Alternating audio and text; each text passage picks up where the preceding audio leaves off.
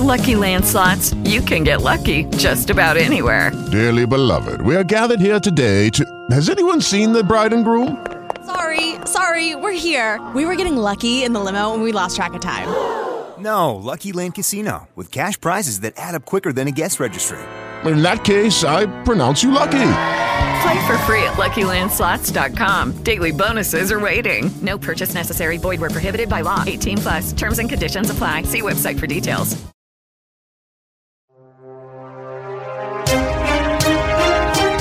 Olá, este é o Giro de Notícias da RWCast. Eu sou Daniel Fagundes e a partir de agora você fica muito bem informado em menos tempo.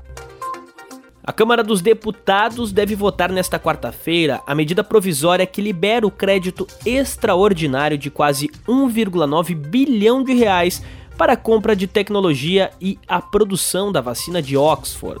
O imunizante contra o novo coronavírus está sendo desenvolvido pelo laboratório AstraZeneca, em parceria com a Universidade de Oxford, no Reino Unido. Os recursos virão da emissão de títulos públicos. Do total, 1,3 bilhão de reais corresponderá à encomenda tecnológica. A Biomanguinhos, unidade da Fiocruz produtora de vacinas, receberá investimentos de 522 milhões de reais. A vacina de Oxford está em fase de testes com voluntários no Brasil e em outros países. A intenção é produzir 100 milhões de doses, com a previsão de distribuição da vacina por meio do Sistema Único de Saúde. Nos Estados Unidos, a empresa farmacêutica Moderna anunciou que concluiu os testes da fase 3 da vacina contra a Covid-19. Agora, ela vai entrar com um pedido de autorização na Agência Regulatória dos Estados Unidos e na Europa para uso emergencial. Direto de Paris, da Rádio França Internacional, Paloma Varon duas semanas depois de ter anunciado uma eficácia de 94,5% com base em resultados preliminares, a Moderna afirmou que dos 196 participantes em seu teste clínico que foram infectados pela Covid-19, 185 pertenciam ao grupo placebo e 11 ao grupo vacinado, com uma eficácia recal recalculada de 94,1%. Nenhuma forma grave da doença foi registrada no grupo vacinado. O protocolo de vacinação na França já está sendo organizado e os primeiros a serem vacinados serão os idosos que moram em casas de repouso. A vacinação deve começar no fim de dezembro ou início de janeiro. E o Partido Comunista Francês organizou uma petição que pede vacina acessível a todos na Europa. O governo de São Paulo colocou o estado na fase amarela do plano de flexibilização econômica. O anúncio foi feito durante coletiva de imprensa nesta segunda-feira. O estado registra 42 mil mortes por Covid-19 e mais de um milhão de casos confirmados da doença desde o início da pandemia. Direto de São Paulo, o repórter Ricardo Rodrigues traz os detalhes.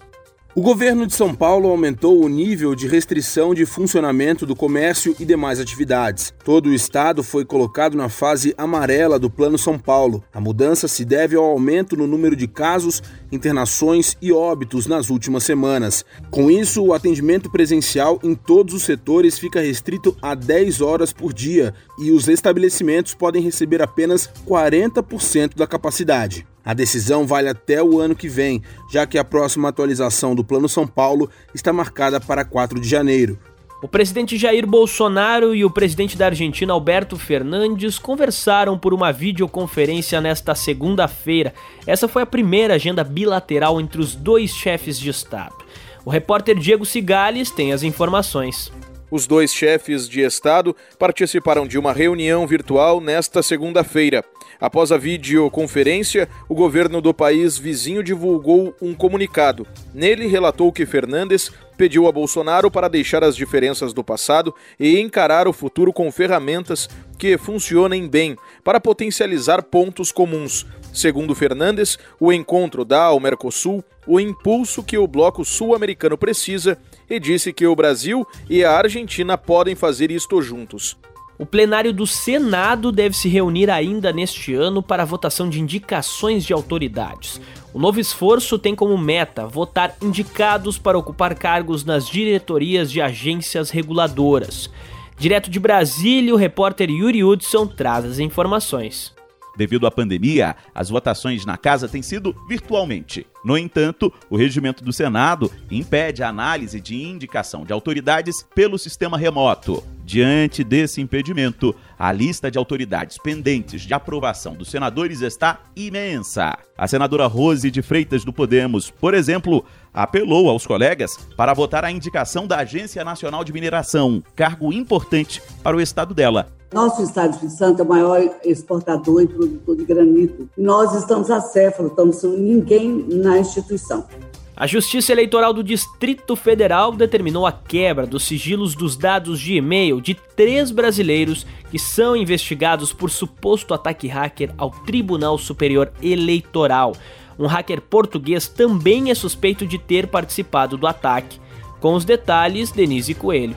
A Polícia Federal e o TSE acreditam que a tentativa de ataques no primeiro turno possa ter sido responsável pela instabilidade nos serviços do aplicativo e-Título. A ação criminosa teria também exposto informações administrativas do TSE e dados de servidores. A polícia afirmou não ter encontrado nenhum elemento que possa indicar que o ataque tenha afetado a segurança das eleições municipais. A polícia também avalia a possibilidade de motivação política no ataque. O ex-ministro de Justiça e Segurança Pública, Sérgio Moro, será o novo diretor da empresa de consultoria americana Alvarez Marshall. A companhia atua como administradora judicial da Odebrecht, empresa investigada por Moro na Lava Jato. Breno Zonta traz as informações. O ex-ministro da Justiça e Segurança Pública, Sérgio Moro, está de função nova. No anúncio, Moro disse que aceitou o trabalho para ajudar empresas a fazer a coisa certa com políticas de integridade e anticorrupção. Ele ressaltou que o cargo não é de advocacia e que ele não vai atuar em casos de potencial conflito de interesse. Sua área será a de disputas, investigações e compliance. O Conselho Federal da Ordem dos Advogados do Brasil decidiu notificar o ex-juiz pedindo esclarecimentos sobre qual será exatamente sua nova função. A Polícia Federal apreendeu 6 mil metros cúbicos de madeira extraída ilegalmente no Amazonas. Uma das quatro balsas que faziam o transporte encalhou e o dono da embarcação foi preso. Edir Gaia tem os detalhes. As toras encheriam 300 contêineres. A madeira apreendida ia para Belém e de lá seguiria para a Europa. Os documentos de origem florestal foram falsificados e entre a madeira estavam espécies raras e valiosas como o ipê e a maçaranduba. Em fevereiro deste ano, por despacho, Eduardo Bim, presidente do IBAMA, mudou a instrução normativa que exigia a presença de um fiscal no porto para liberar a exportação de madeira. O único documento exigido é uma autodeclaração preenchida pelo próprio madeireiro. Ponto final nesta edição do Giro de Notícias. Quer ficar bem informado? Acesse o site rwcast.com.br ou, se preferir, nos ouça através dos principais agregadores de podcasts. Vá na busca e digite RW Notícias. Amanhã eu volto com mais informação em menos tempo. Até lá! Lucky Land Casino asking people what's the weirdest place you've gotten lucky? Lucky? In line at the deli, I guess? Aha, in my dentist's office.